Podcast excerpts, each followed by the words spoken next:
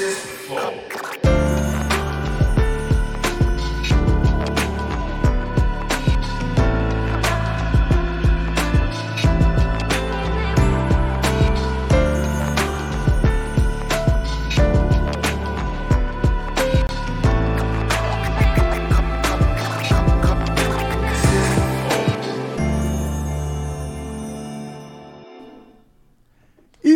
começando mais um Flow Podcast. Eu sou o Monark e com- do meu lado tem o Igor. Sassá família. E? Cara, tu vai errar. Eu vou errar, peraí. e hoje nós vamos conversar com uma empresária muito pica chamada Cris Arcangeli. Ah, moleque! Eu estou. Não acredito. Agora não espero que eu fale de novo. Não, agora é só Cris. Agora é só Isso. Cris, beleza. Que aí não dá cacau. Pô, obrigado por ter aceito aí vir conversar com nós. Gente, eu amei o convite. Muito obrigado. Pô, obrigado de Muito verdade, legal porque mesmo. assim, pô, eu já entendi que os caras gostam, não sei o que e tal. Mas é que você é muito foda. Obrigado. Ah, Obrigada de pau do, do coração. convidado, né? Tem que chupar, saco, né? Tá lá verdade. no Shark Tank e tá com, porra, pau grandão mesmo, né? Tá certo, tá É. certo. Bom, é, antes de conversar, obrigado por ter vindo, mas antes de continuar, eu preciso falar dos nossos patrocinadores, que é o iFood, no caso. Se você nunca pediu no iFood, que. É, Tem poucas pessoas aqui, todo mundo já pediu comida no iFood, né? Tá Ah, todo em São. Paulo eu acho Eu que todo mundo já foi. sempre. É. Pois é. Eu gosto muito. Eu não viveria se eu não sei cozinhar, né? Então, graças a Deus que hoje existe o iFood. Mas tem gente que nunca pediu. E se você nunca pediu e nunca usou o iFood, vai que chegou agora na sua cidade.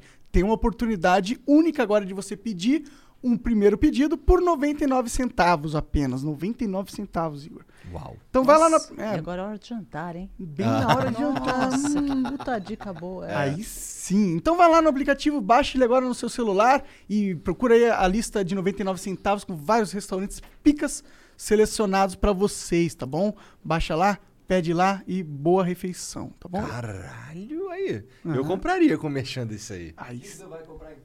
Na O verdade, que, que, que, que você quer comer, pode Cris? ser qualquer coisa que tenha no iFood. Nossa senhora, você sabe que o iFood tem uma, um restaurante árabe que eu adoro. Aliás, eu adoro árabe. Adoro comida árabe.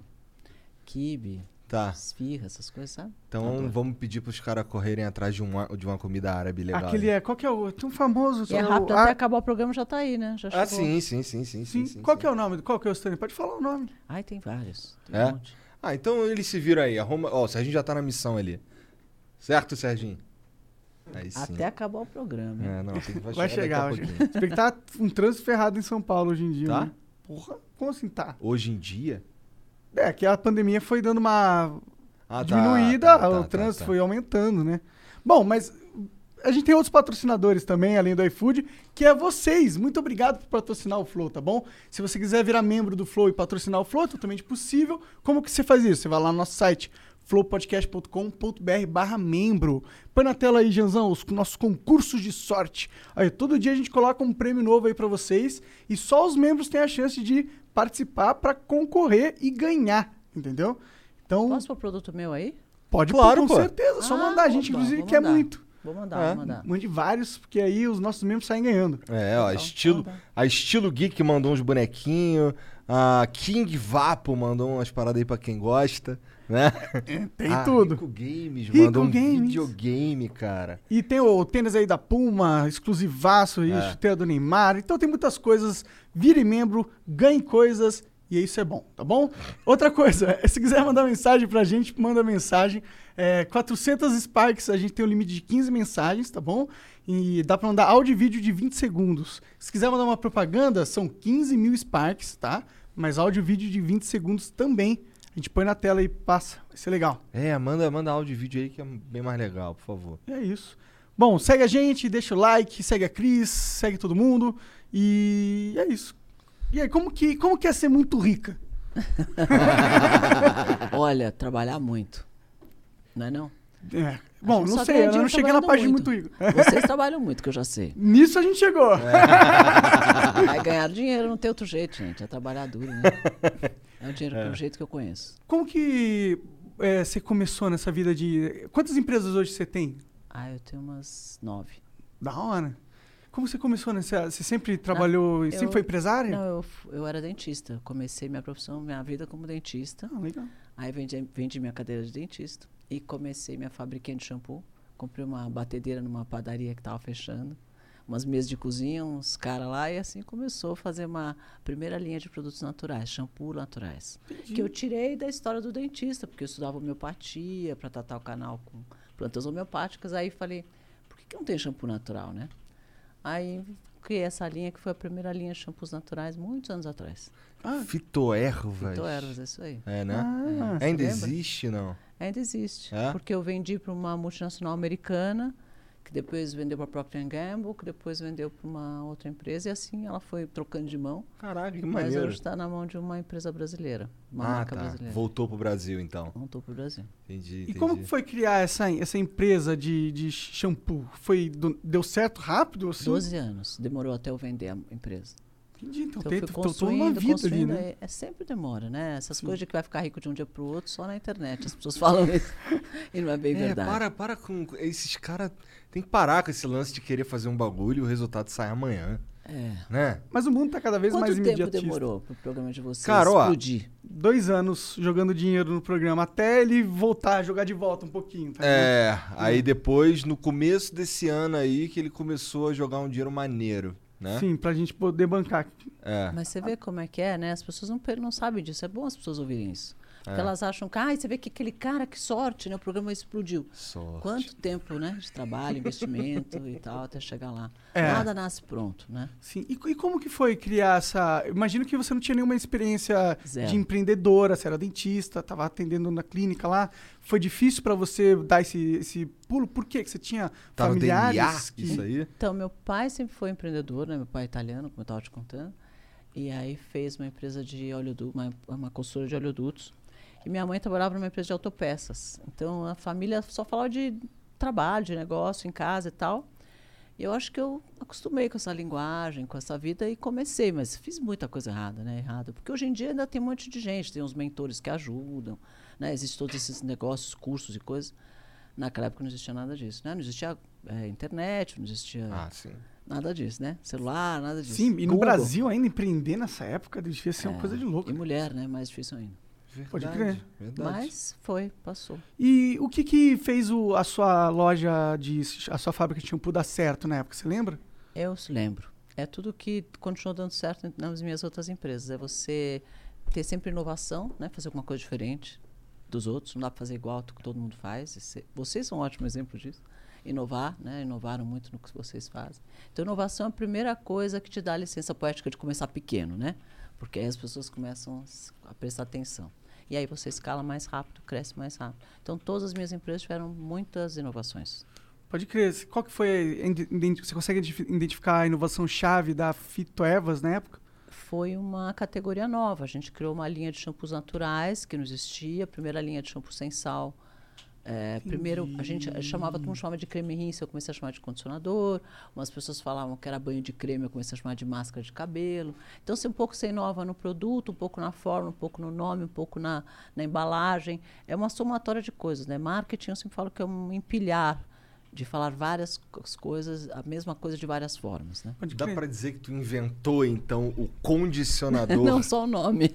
Tudo bem, mas, mas tu inventou esse nome. As pessoas de chamam de certa creme forma. rinse. Creme Rinse, eu lembro, inclusive, disso. Cara. Eu nem sabia que era a mesma coisa. Creme Rinse é uma outra marca, é isso? Não, é um, só o nome. É um- só o o nome. nome do produto, é. Entendi. E eles falam de banho de creme, que eram uns potes amarelos, assim, de banho de creme. E a gente pôs num tubo, quer dizer, mudou a embalagem, que as pessoas estão acostumadas a ver o banho de creme. E mudamos para o nome máscara de cabelo, que era para você lembrar de máscara de tratamento de pele. Porque a mulher, quando trata a pele, depois o último produto é uma máscara que ela passa. Então a gente falou, chamou de máscara de cabelo. Então sempre eu entendi. gostei de misturar mercados, sabe?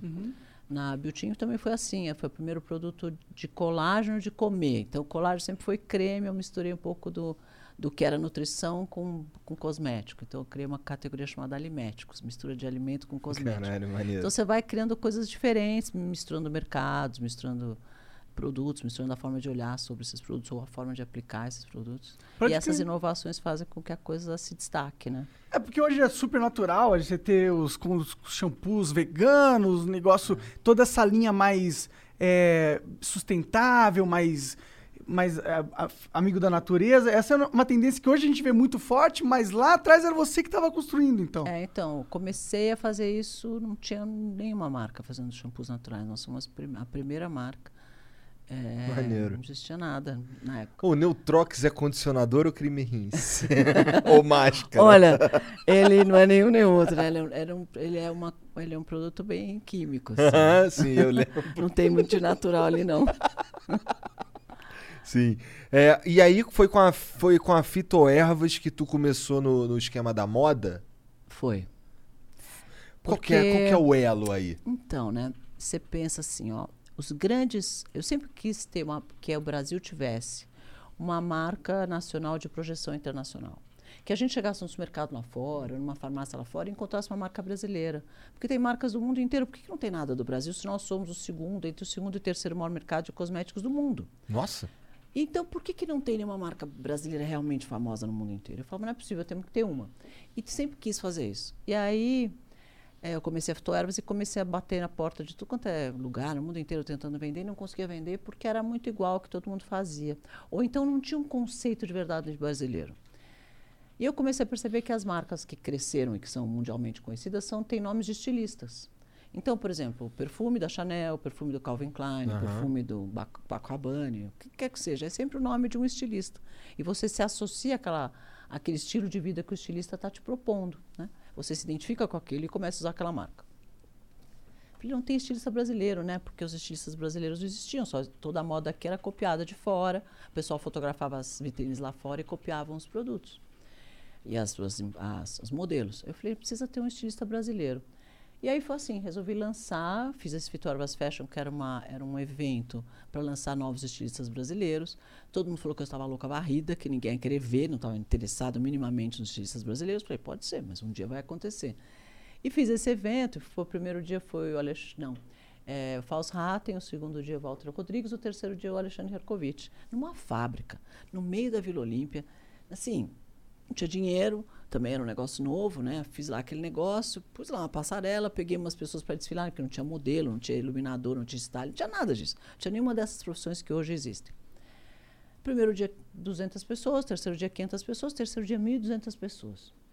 Parece que Falei. deu certo. Parece. Falei, meu, o que aconteceu aqui? Aí eu peguei o microfone e falei, ó, até a próxima temporada, tal, não sei o quê. E na época era o Paulo Borges, o diretor do desfile. Ele olhou para mim e falou, o que você está fazendo? Eu falei, ah, não sei, mas tá cheio de gente aí. Esses caras vão querer voltar na próxima temporada. E foi o que aconteceu. Então a gente fez ah, nove temporadas de Fito Ervas Fashion até que eu vendi a empresa. E lançamos 61 nomes de, de estilistas brasileiros. Que hoje quase todos que vocês veem por aí, Adriana Barra, qualquer um, qualquer um que você falar, Já passou por passou pelo Fito Ervas Fashion. E aí a gente começou, criou a primeira semana de moda do Brasil, que começou então com o Fito Ervas Fashion, depois acabou criando outras. E lançamos vários estilistas. E a ideia era que, que esses estilistas, depois, no futuro, a gente pudesse lançar uma linha de perfume, de shampoo, etc., e exportar para o mundo o que é a moda brasileira. E a forma com que o brasileiro vê a moda, vê a beleza, vê a- o, o perfume, o cheiro, a, a cor da maquiagem, o que quer que seja. Interessante. Então você, fez- você realmente criou um cenário de desfiles no Brasil que não existia É, antes. Não existia. E aí surgiram várias eh, profissões, assim, os stylists, as, as camareiras, os iluminadores de desfile, ah, as pessoas que faziam trilha sonora, tudo. Porque não existia nada disso na época.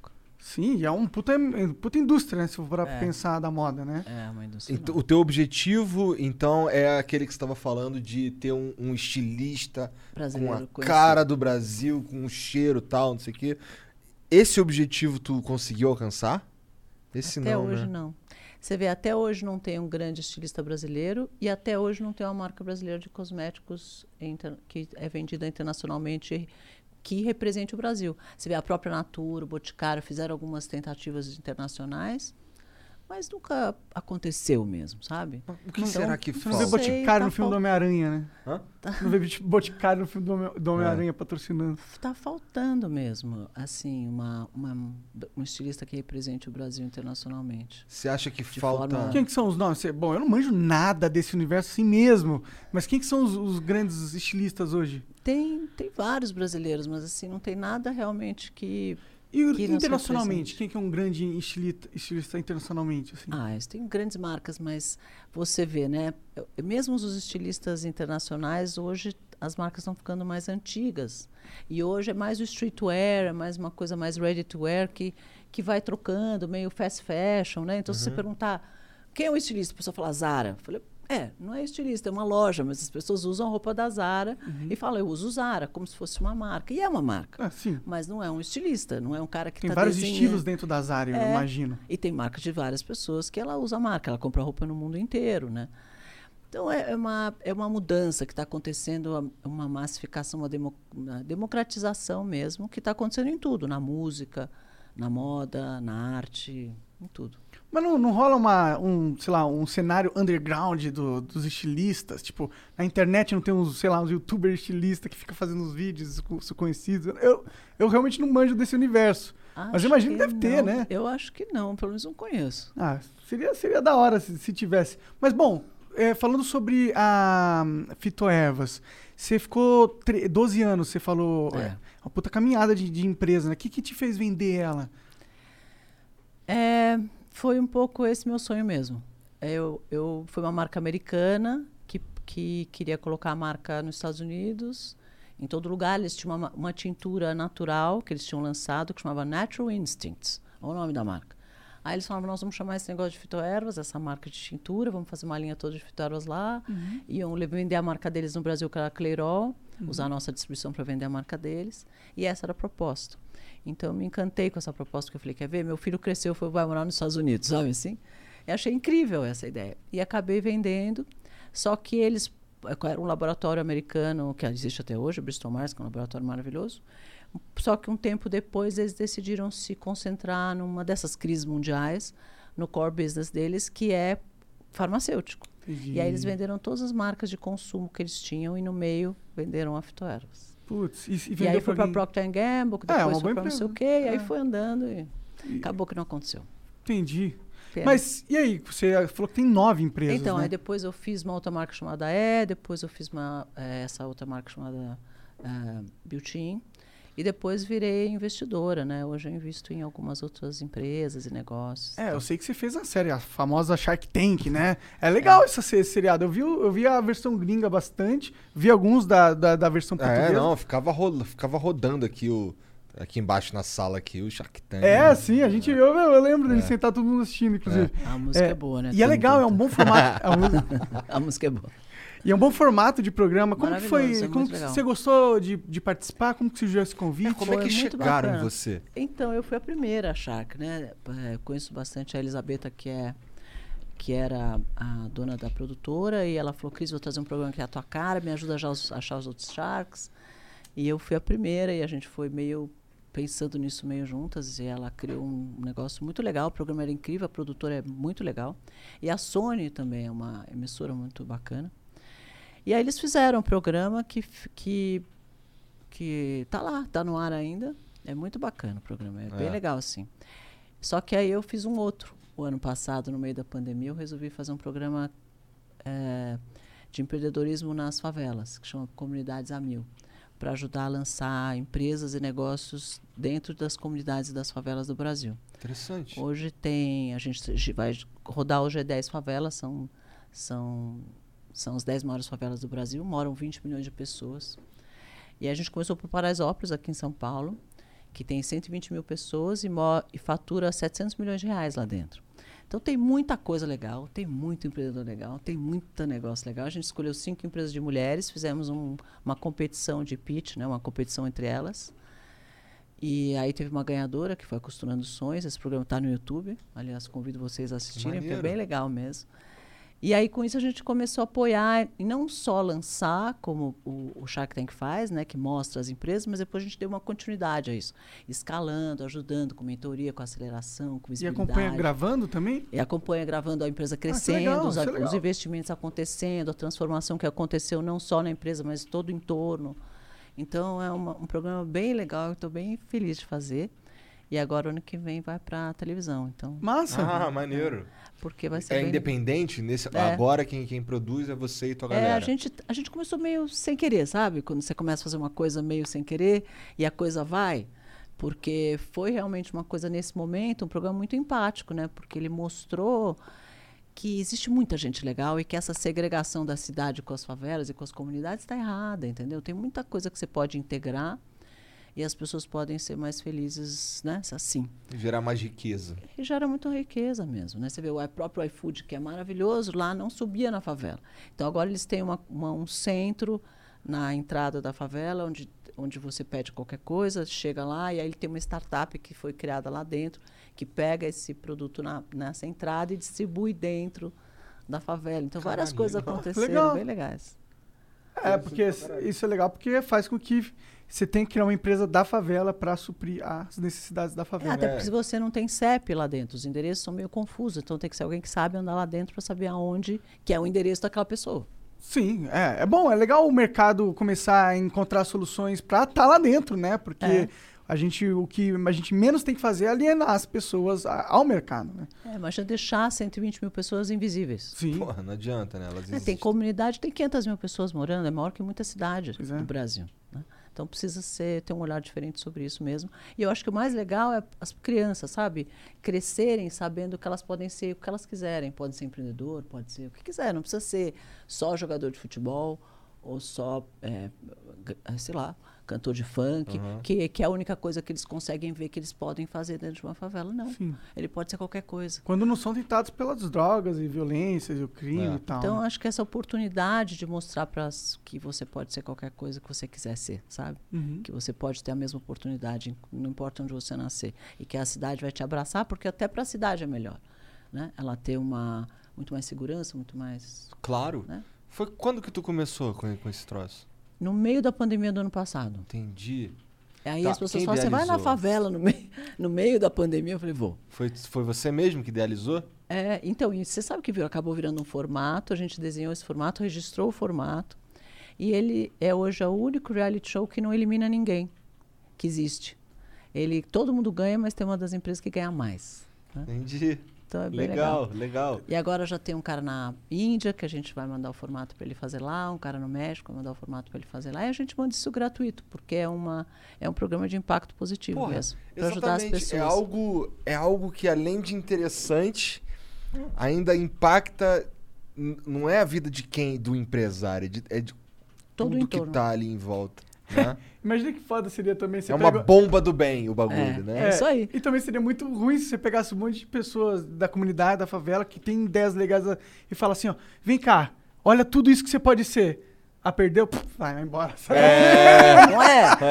Ia ser tudo errado. Você fala, você está eliminado. É. A gente não pode eliminar ninguém. A gente ajudou cinco empresas, mas teve uma que recebeu o prêmio por ser a melhor delas. Então ela recebeu mais, Legal. porque ela recebeu o prêmio. Tá certo, tem que mas ter também uma competição, né? Senão uma é- competição. não é legal. Porque aí todo mundo torce Sim. e tal. Mas todas ganharam. O apoio, aceleração, investimento, aí todas ganharam. Foi bem legal.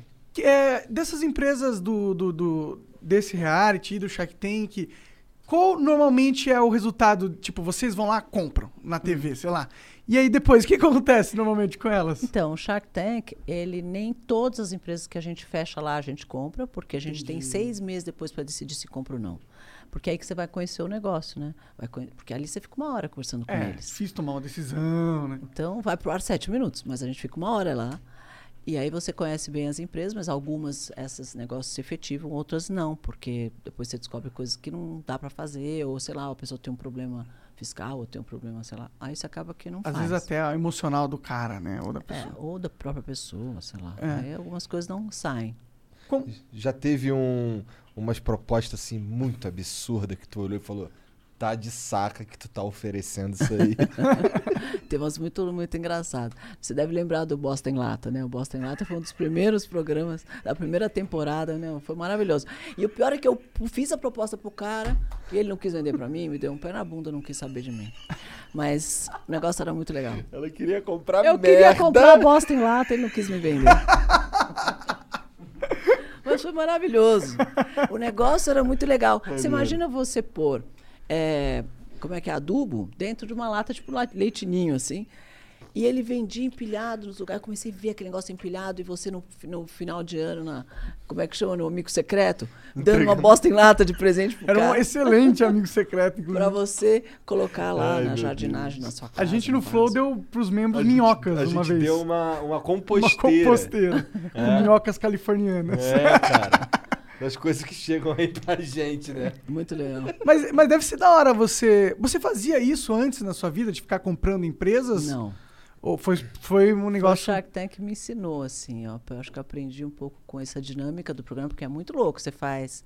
Em 20 dias a gente fazia mais de 100 pitches, né? De empresa. No final do dia você já não sabia mais o que você estava fazendo. Mas é muito legal. Mas é, é bacana, eu conheci muita gente, foi bem interessante. Você comprou alguma empresa no final das contas? Comprei, eu tenho, comprei umas. A gente comprava umas 10 por, por temporada. Caralho. E, e aí, foi bom? Deu certo algumas? Algumas sim. Então, ela compra- é, eles compravam as 10 por temporada, daí agora por isso que ela tem 9. Mas olha quantas ela comprou. e não- Bom, já vendeu bastante também. É, tem umas que não vão pra frente, né? Como tudo na vida, é, né? como tudo na É, vida, não, uma, uma empresa vão- ir pra frente é uma coisa assim, tipo, é um Sabe milagre. quantas empresas no Brasil fecham antes de quatro anos? Todas? 60%. 60%? Das empresas. Todas. Quase todas. Caraca, cara. É, pois é. Real- é porque, porque empreender aqui no Brasil é uma tarefa Desafio, né? destreza, É, parece que o cara. Estado ele tá querendo assim, ah, você quer fazer sucesso? Ah, mas eu vou tentar te impedir, seu filho da puta. Você sabe que outro dia abriu um escritório novo, né? Aí chegou um cara pra mim e falou assim: a gente vai precisar fazer as, as, sei lá, tudo que precisa fazer lá para o escritório funcionar, todas as taxas e não sei o quê, aprovações, não sei o que lá tal. Eu falei, ah, tá legal. Eu falei, ah, o que é? licença de funcionamento, né? Qual mais? Não, são 13 licenças de funcionamento. Eu falei, 13? Que tanto licença de funcionamento é essa? Nem abri ainda, já me deu 13 licenças de funcionamento. Era a licença de funcionamento para pôr a placa, mas do, do, do, do- anúncio da empresa, né? o- Lá, o logo, mas como era em esquina, são duas placas, são duas licenças. A licença do bombeiro, a licença da prefeitura, a licença do, do Condefat, a licença. Meu, surreal.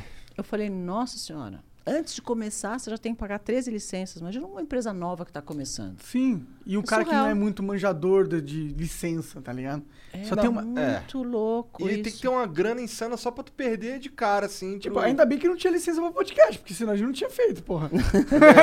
Vem com essa conversa de. de, de pô, nem vamos me ouça, né? legalizar. Nem, nem dá ideia. É, é. É? Os Vamos caras, "Puxa, eu não legalizar o podcast. pensado. Aquele daqui. cara me deu uma boa ideia. Vou fazer uma licença para fazer podcast. A gente vai só ignorar É. e continuar fazendo, né? Verdade, a gente tem que ativamente falar com todos os polícias aqui, ó, não mexe no podcast. É. Mas, é, e o, tipo, Pior que a gente conversa com os políticos mesmo, dá pra gente falar mesmo. é, não, tá de total, devia falar, pô, se Esquece a internet, irmão. É. Sai Internet do nosso se pé. Sai do nosso pé, é, É. verdade. Acho difícil, né, acontecer. Mas no, das empresas que você comprou, você tem alguma que você pode falar aí que foi muito foda? A que mais deu certo? Olha, tem uma muito legal que eu, que eu gosto muito, que é chama Liza, que é um robô para cego. Ah, que da hora. Então o robô parece esses aspirador de pó, sabe assim? Aham. É, porque um cachorro guia, cão guia, ele demora sete anos para ser treinado, e custa caríssimo. E, e como um cachorro normalmente é, vive durante 11 anos, então você acaba de, criar, de treinar o cachorro com sete, logo depois, quatro anos depois, o cachorro já está muito Demora velhinho. sete anos pra treinar? Ser treinado. É porque, imagina você treinar, treinar um cão guia. É, não, ele tem que cuidar do, do cara assim, 100%. Não pode meter ele no meio da rua e ele é, ser atropelado. imagina né? isso. Então é muito sério com esse treinamento. Então, é, eles, eles a, a Neide, que é a minha sócia, desenvolveu um cão guia robô. E é muito legal, porque ele tem um tipo um cabo, como se fosse um cabo de guarda-chuva, ele, né, ele te, te vira para um lado e para o outro, porque ele vai, quando tem um obstáculo, ele gira para um lado, gira para o outro, e o, o, cego se guia por isso. E ele avisa quando tem alguma coisa na altura, porque isso o cão guia não faz. Ah, hora. Às vezes você bate a cabeça num galho, numa janela, numa coisa, porque ele não avisa, né? Ele passa por baixo, não, não percebe. Sim. E o cego bate a cabeça. Então Nossa, ele é Caralho, isso é incrível, na verdade. nisso. É, pois é, então são as coisas que a gente não consegue pensar porque elas não são feitas, não é não, são pensadas É. pra, pra nós, É. tá ligado? Então deve ter um monte de, de ideia foda, assim, perdida no mundo, cara. Mas esse, esse É. bicho, esse cão robótico, ele anda na rua todo normal? Então, ele anda na rua, andaria na rua, se as calçadas fossem Planas. essa mesa, Se né? a gente tivesse um Estado, né? Que É, fizesse o trabalho exato, dele. porque tem que ter guia rebaixada para o cão guia descer, tem que ter uma, uma calçada, né, que tem não tem buraco para ela poder andar e tal. Mas dentro dos shoppings, do metrô, dentro dos grandes bancos, dentro de grandes empresas, ele anda tranquilamente. shopping, né, porque o piso é liso. Agora, nas calçadas no Brasil não vai funcionar, agora fora do Brasil vai. Pode crer. Tu já viu aquela empresa lá, Boston Dynamics? Não. É uma empresa que tá fazendo. Mas é outra coisa, Ah. negócio robótico, não, é, não é produto para consumidor na- no Aham. mercado comprar. É uns robôs, uns. uns, uns- põe aí pra ela ver o Boston Dynamics. Uns negócios loucos. Tinha que ser assim o cachorro, o cachorro de cego pegar a tecnologia É, e desse. custar 3 milhões de reais. Não, ia ser muito caro. Não, É, não então. teria como fazer para o consumidor, não é, não é viável. Mas isso é muito isso, louco isso aí. Essa aí é, uma- é um vídeo de, de demonstração. Ah, dele, estão né? dançando aí. São né? vários, né? É. E é um bracinho que faz. É, ele tem um braço, como se fosse uma cabeça que é um braço. Uhum. Isso é meio assustador, né? É meio assustador, é meio assustador. E o que, que ele faz na prática? Ah, ainda nada. Se eu puser Ninguém- uma metralhadora aí, ele mata mais galera. Acho que se puser em cima assim. Deve ser uma mãozinha que pega as coisas. é, é foda que realmente não tem um mercado realmente prático de consumidor ainda pra robótica. É que né? é muito caro ainda, né? Sim, acho que custa 75 mil dólares um desse. É, então. Ou seja, E Não tem que, dá ter uma pra comprar, aplica... né? é, tem que ter uma aplicação muito, muito, Muito, útil boa, para né? poder Muito pagar útil. Eu isso. não- Eu agora, tipo, compro um Doberman, né? um com 75 mil dólares. Você compra 20 mil Dobermans, né, mano? Mas, é, e as, as outras empresas? É, você falou... Então, eu tenho uma. Algumas. Eu tenho uma, uma empresa que chama Abdômen Lacrado, eu tenho uma empresa que chama Bivolt, que são sócias, né? Essa Bivolt você já falou algumas vezes. O que ela faz? Já. A Bivolt é uma empresa de uma sócia minha que eu adoro, que chama Bruna, que criou. E ela é super inteligente, super criativa, assim. Ela criou essa empresa que é uma agência de live marketing. Então, criações para lançamento de marcas e, e produtos, muito legal. Tu curte esse, esse lance de, de marketing? Cus- curto muito. Ela, eu tenho eu- minhas empresas quase todas são sócias mulheres, por acaso. Meio sem querer, mas aconteceu assim. Ah, legal. Sério, por acaso? É. Caralho. Meio sem Nossa, isso é, querer. isso é maneiro. Bem É, maneiro. bem legal. Essas cinco da, empresas da, da comunidade lá de Paraisópolis, Ah, todas são empreendedoras mulheres. entendi. Porra, legal pra cacete. As mulheres estão empreendendo mais do que os homens. 57% dos negócios no Brasil, dos últimos três anos, foram, foram abertos por mulheres. Ó que legal. Que legal, Então, legal as mesmo. mulheres, porque se a gente tem um, eu tenho um movimento, que é até legal contar aqui, quem sabe um monte de gente se ag- agrega ao nosso movimento. Chama Empreender Liberta. Então, é, é a gente falar para as mulheres que elas podem empreender, que é uma forma delas terem liberdade e independência financeira. E isso vai reduzir a violência contra a mulher. Porque ela, se ela estiver numa situação de risco e ela tiver a independência financeira dela, ela pode Só né, embora. É, só É. vazar, só ir né? embora, né? Sim. Então, a violência contra a mulher escalou muito, muito, muito na pandemia, Sim. né? Aumentou 80%. Caralho. Bosta. Então a gente criou esse movimento Empreender Liberta para que as pessoas se conscientizem que precisam empreender para poder ter liberdade. E como é, como é que faz pra. Vamos lá, como é que as não, não mulheres. é, não é uma coisa, não é, não é um movimento, é, é Que um movimento de conscientização mesmo. Tá, mas aí é, você fala sobre isso, sei lá, no teu Fala sobre Instagram? É, fala sobre isso o tempo todo. Entendi. Para conscientizar as pessoas de que empreender é, é o futuro, né? Porque os empregos vão estar cada vez mais difíceis, mais escassos. Com Os certeza. nossos amigos robôs É verdade. É verdade. A gente tomando, fala sobre né? isso aí, vira e mexe. Então você precisa. A internet mesmo, como, como um todo, né? Diminuiu, vai diminuir o varejo, vai diminuir os shoppings, vai diminuir muita coisa, vai ser substituída pelo digital. Então você precisa empreender. E a mulher precisa empreender para ter liberdade. Então a gente fala, fala bastante sobre isso. Porra, legal demais. Legal Ah, demais. assina embaixo pra caralho nisso. Acho que o, o brasileiro precisa aprender a empreender. A gente não é um povo muito empreendedor nesse ah, sentido. não, né? é muito. É? Na verdade é Muito, pra caralho. muito É empreendedor. pra caralho. Pô, vai dar um rolê na favela, irmão. É isso aí, Não, favela a gente se empreendedora. vira, pô. Mas a gente não tem o costume de. Não, você não. ah, Os brasileiros às vezes não têm o conhecimento técnico para empreender. Mas ele empreendedor, sim. Vocês estão empreendendo aqui, tá, todo mundo está empreendendo. Não, não, sim, é, a gente é, mas é por necessidade. Mas a gente não Mas tem uma todo mundo é por cultura. necessidade. Não, eu sei, é que lá fora tem Ah. outros países que a questão do empreendedorismo é um negócio assim. É bem visto um cara que vai, mete a cara e tenta montar uma empresa. Aqui no Brasil já não é tanto. É Está ma- mudando isso. É. Antigamente as pessoas tinham uma, uma impressão de que todo empreendedor era uma pessoa aproveitadora que pagava mal os funcionários, ou Aham. que, né, que, que se aproveitava dos outros para ganhar lucro. Hoje em dia ele vê diferente. Ele vê que o empreendedor é o que dá emprego, é o que paga imposto, é o que faz a roda da economia girar. Se não tiver pagamento de imposto, o governo não existe. Se não tiver emprego, não existe. Quem dá emprego, quem paga imposto?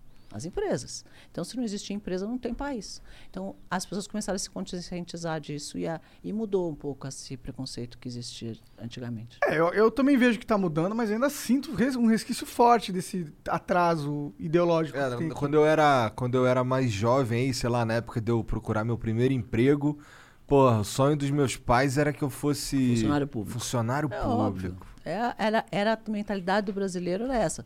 Porque realmente o funcionário público, você não tem risco, você não é mandado embora nunca. Você tem um salário sempre acima da média, você tem muito mais férias que todo mundo. É.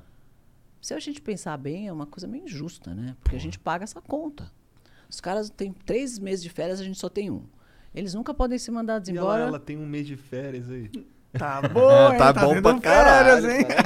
Porque aqui a gente é de sábado a sábado. Mas empreendedor não tem férias. Agora, é. funcionário é. de empresa privada tem. Tem. Um mês de férias por ano. Na, na, no funcionário público tem três. Por quê? Pois né? é. Por quê? Não, e para mim, para mim a pior parte é, não, eu sei que não é a maioria, pelo contrário, é a minoria, mas pô, tem, tem muita gente ali que tá, muita gente não, tem alguns caras ali que estão, porra, fazendo um mau trabalho e só não vai ser mandado embora mesmo. É, ele sabe, né? É. Ele, sabe, ele tá fazendo mau trabalho porque ele sabe, inclusive. É. Mas assim, né? O ser humano é um pouco assim. É, você precisa ter uma cenourinha na frente do nariz, né? Para você certeza. correr atrás. E quando você está numa zona de conforto, onde não, se eu ficar aqui, não, não vou ser mandado embora, se eu ficar lá, não vou ser mandado embora, se eu fizer, não vou ser mandado embora, se eu não fizer também. Então você vai perdendo um pouco a motivação e, e o tesão para fazer as coisas, né? Sim. Porque o desafio te dá aquele. O sangue nos olhos é importante. Sangue nos olhos, é isso aí. É. Foi, foi isso que te trouxe até aqui, você diria? Foi o sangue nos Certeza olhos? Certeza absoluta. Eu sou apaixonado por empreender, por crescer, pelo país. Eu sou brasileiro, adoro o Brasil. Acho que é o melhor país do mundo. E a gente tem muita oportunidade de negócio aqui, né? Veja essa situação da pandemia, né? É, vários países com tanto problema e o Brasil está saindo melhor que muitos, para, muitos países. Muitos. Sim, agro, a, o agro está explodindo. Está indo muito bem. Ah, o agro nunca, nunca caiu, né? Não, mas já teve momentos difíceis. Agora está explodindo. A gente sim, tem sim. muita oportunidade de negócio, de coisas para fazer. Né? As coisas, apesar de todos os políticos de um lado e do outro de um, serem ruins e estarem atrapalhando o máximo que eles podem, a gente se vira, a gente consegue fazer o país andar, né? Então, eu acho que o Brasil é um país muito legal para a gente empreender. Olha aí a gente aqui. Eu saí do zero, estou aqui. Né? Vocês é. devem ter saído do zero, estão aqui. Então, é. a gente tem a oportunidade, né? É. Mas é que, tipo, é raro, né? E é difícil pra caralho. É, é difícil, difícil, como todo lugar. É, é, difícil. E se você pegar um país já desenvolvido, é mais difícil ainda, porque a concorrência ainda é maior. Porque já é. Porque é, lá. Só que Mas... tem um negócio lá que, tipo, o cara trabalha no McDonald's, o cara compra iPhone, tem o PlayStation 5, tem um carro da hora. É porque plano... ali eles financiam tudo em 30 anos. Você não vê ninguém nos Estados Unidos que compra nada à vista. Tudo é financiado em 15 anos, em 10 anos, em 5 anos. Se você perguntar para ele assim, um americano, que carro você comprou? Eu falei, ah, eu comprei esse carro aqui, pago. Quanto você custou? Ele fala 200 dólares. Ele fala o preço da parcela. Ele não sabe o preço do carro. Porque ele nunca vai pagar o preço do carro. Ele só paga a parcela. Aí você fala, e aí, como é que está? Ah, troquei meu carro. E agora? Troquei por um de 240 dólares. Ele trocou da Mercedes X para a Mercedes Y. Mas se você pudesse parcelar um carro aqui em 15 anos, com 0,7% de juro ao ano, você não trocaria o carro Com certeza, ano? não estou ah. nem aí. Entendeu? Quer mais? Porra. O governo americano ainda te dá um desconto se você trocar todo ano. Ele abaixa o imposto. Por quê? Ele quer incentivar o consumo. Porque quanto mais consumir, mais emprego dá, mais gira economia, mais paga imposto, que é inteligente. Então, ele desconta o imposto se você trocar de casa, ele te desconta o imposto de, do teu imposto de renda, o imposto da, da, do carro se você trocar de carro. Então, ele incentiva que você troque, é tudo parcelado em 15 anos. Então, os caras só sabem quanto eles têm de custo de parcela. Então, sei lá, se eu ganho 2 mil dólares por ano, eu posso pagar um carro de 200 dólares, uma casa de 300 dólares, um, uma, um barco de 100 dólares. Aí ele põe lá a despesa dele de, de parcelamento, aquilo faz parte do dinheiro dele e paga aquela parcela o resto da vida. Entendeu? É outro universo lá, né? É outra cabeça. Então a gente não, a gente tem que pagar tudo à vista, tem que pagar em três vezes, tem que pagar pra, né? Porque senão os juros mata você. Os juros mata. A gente tem um juros de 14%, 15%, às vezes. Tem lugar que cobra 12% de juros ao mês. Isso quando não é cheque especial, né? É, cheque especial é 30% ao mês. Quem que consegue pagar um juro de cartão de crédito 30% ao mês? É maluco. Sim, é Esses absurdo. caras não pagam isso nem em 15 anos. Ele paga 0,7% ao ano. Nem 1% ao ano. Quem financia isso é o- é o próprio Estado? É o governo? É a economia, né? Eles têm um juro muito, muito baixo. Vê que para subir o juro lá é uma discussão do Fed, Sim, pá, sim, sim, sobe sim. 0, ponto. Tu tem negócios lá? Ou você investe em algo lá fora Eu tal? tenho alguns negócios. Né? É. É muito Então, legal. bom, então você manja. Mas É, eu, você tá Bem. falando lá, lá no Canadá, é bem legal. É, isso eu acho que dá para você pensar, eles pensam uma mentalidade é diferente da nossa, né? Então eu acho que o Brasil, a hora que tiver uma economia um pouco mais estável, que a gente consiga realmente ter um juro mais baixo, e já baixou um pouquinho nesses últimos tempos, mas se continuar baixando, as pessoas começam a ter um- uma, uma, uma possibilidade de compra maior, né? E você, você consegue fazer uma alavancagem do teu patrimônio. Então, com pouco de dinheiro, você consegue ter muita coisa, que é o que eles fazem lá. Uma pessoa que tem um salário de 3, 4, 5 mil dólares pode ter o que ela quiser. Porque ela pode parcelar isso, alavancar isso 10 anos. E aí fica dividindo várias parcelinhas É. ali, tem uma Maravilhoso. aqui seria uma classe alta, né? Aqui, aqui no Brasil, assim, dá pra gente fazer. Dá pros tubarões fazerem alguma coisa nesse sentido, assim, em relação ao contato, um lobby com, com o governo, não sei o quê? Ou vocês também estão vivendo apesar do Estado? Eu acho que eh, no Brasil é muito difícil você eh, conseguir fazer alguma coisa na política, né? Porque, por exemplo, muitas vezes eu pensei, né? Quando eu tiver mais velha e eu puder, assim, não, não tiver mais os meus negócios, por exemplo, eu acho que eu vou trabalhar no- pelo meu país, né? Porque eu falei que eu gosto do Brasil. Aham. Falei, vou trabalhar pelo meu país. Mas aí você olha e fala, é muito difícil, porque tem tanta rolo, né? Tanta briga, tanta corrupção, tanta confusão, que eu acho que nem, nem quem está muito bem, é, muito bem disposto e muito bem intencionado consegue fazer alguma coisa. Porque existe muita confusão ainda, né, política. Talvez com os anos isso melhore, mas É, Talvez se tivesse uma união de todo mundo, dos ricaços. Ai, se tivesse união de todo mundo, né? Essa seria a melhor palavra. né? A- Nós estamos numa época mais polarizada que eu já vi na minha vida. Olha que eu passei por 15 planos econômicos. Eu vi hiperinflação, vi confisco, vi, né, vi cada coisa surreal. Vi tirar, mudar o nome da moeda três vezes, vi tirar três vezes, tirar três É. vezes. du- né? Imagina empreender nessa época, eu disse loucura. Na Não, época eu, da lembro, inflação. eu lembro de uns. 80% de inflação, eu trocava o preço duas vezes por dia. Nossa, devia ser muito chato, Cara, mano. eu muito lembro, chato. eu lembro o, a, a Casa e Vídeo lá no Rio, que eles compra, eles vendiam a prazo e diziam assim: 50% de juros apenas, tá ligado? Surreal. Um bagulho assim sinistro. E se- Minha mãe, minha- quando, quando chegava o, o, o dinheiro lá em casa, minha mãe já mandava correndo no mercado pra comprar logo. É, porque você tinha loja naquela preço. época, a fábrica? Eu já tinha a Fitoervas. E, e como que era essa loucura? Como que era ter uma indústria na época da inflação máxima? Maluco. Completamente maluco. Você, você imagina que a gente, às 8 horas da manhã eu trocava o preço. E às 4 horas da tarde eu trocava o preço de novo. Às vezes, duas, três horas da tarde eu trocava o preço de novo. E E, aí chegava um uma hora que você nem sabia mais se o teu preço estava certo ou errado, porque você começava a ficar perdeu a referência. Então eu falava, a gente tinha o preço do McDonald's, de um Big Mac do McDonald's, e tinha o preço de uma caixa de fósforo. Então eu sempre tinha o preço desses dois produtos. Todo dia de manhã alguém me trazia o preço do McDonald's e da caixa de fósforo. Aí eu olhava o meu preço em relação a eles, para ver se eu não estava muito louca, se eu não tinha subido de mais ou de Porque menos. você sabe que o Mac e a caixa de fósforo ia conseguir fazer aquela conta melhor, boa. É, sei lá, pra gente ter alguma baliza. É É, algum tipo de jeito de você onde, se balizar. onde que tirava? De onde que o Mac chegava nessa conta? Eu Ele, nem ele sei, olhava não, a caixa de fósforo? se- Nem sei se ele sabia tão melhor do que eu, mas assim, era pra mim, era- foi o que eu escolhi. Falei, meu, vamos escolher duas coisas mais doidas e vamos escolher isso como referência. E aí escolhi esses preços. Ah, o Mac é uma boa referência, né? Na É. minha opinião, Ah, né? chegou uma época que, é, se eu não me engano, a referência era o FIR, que é Nossa, uma. um que é índice. É um índice aí, pá, não sei o quê. E, cara, isso aí tá- a gente tá falando de 91, 92, é, não Por é? aí. Foi, É. foi quando. Foi em 1990, que era o Collor, o presidente da época. Ele tirou. Ele tirou a hiperinflação e fez o confisco. Que foi, pra mim, essa foi a coisa mais louca que eu vi. Assim. Espero nunca viver um negócio mais louco que nem esse. Imagina você acordar de manhã e você ter 50 reais na conta da empresa e da pessoa física.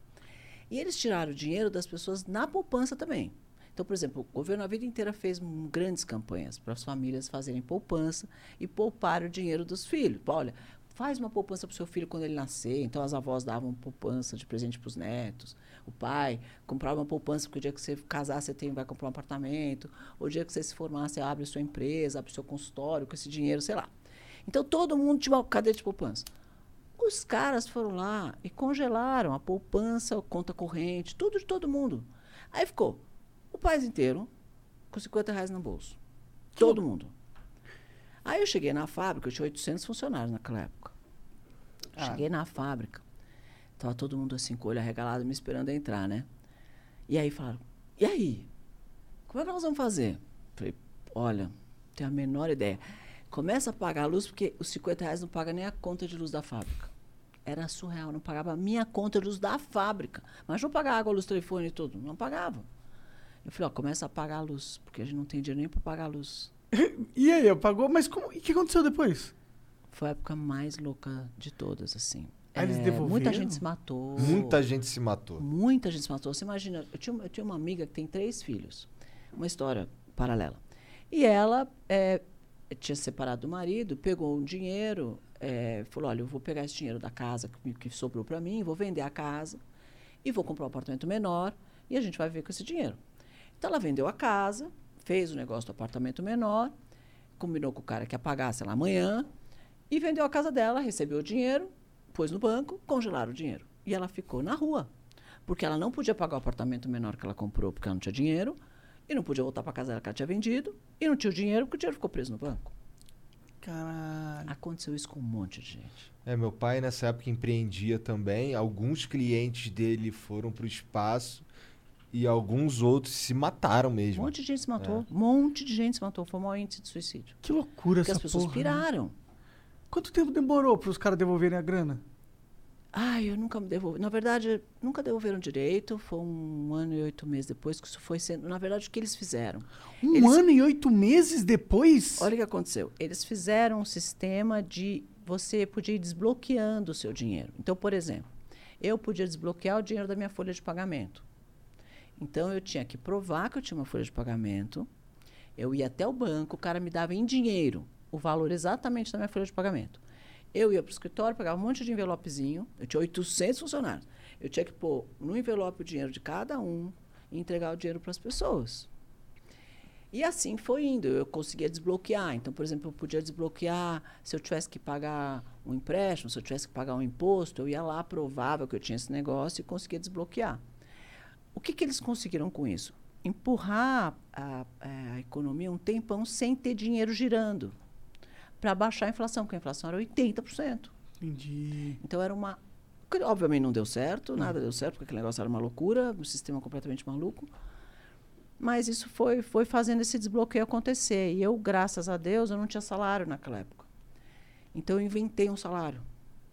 Falei, olha, eu vou falar que eu ganhava, sei lá, sei lá, 5 mil reais, 50 mil, sei lá quanto era. E pus isso na folha de pagamento. Aí eu chegava lá, desbloqueava e desbloqueava o meu salário. Com o meu salário, eu pagava água, luz, não sei o quê, a, a matéria-prima, não sei o que tal. E aí eu consegui fazer a empresa começar a girar devagarzinho com aquele dinheiro que eu, re- teoricamente, retirava, que era para o meu salário, entendeu? E aí eu fui pondo no, no giro da, da empresa para fazer a empresa continuar a andar.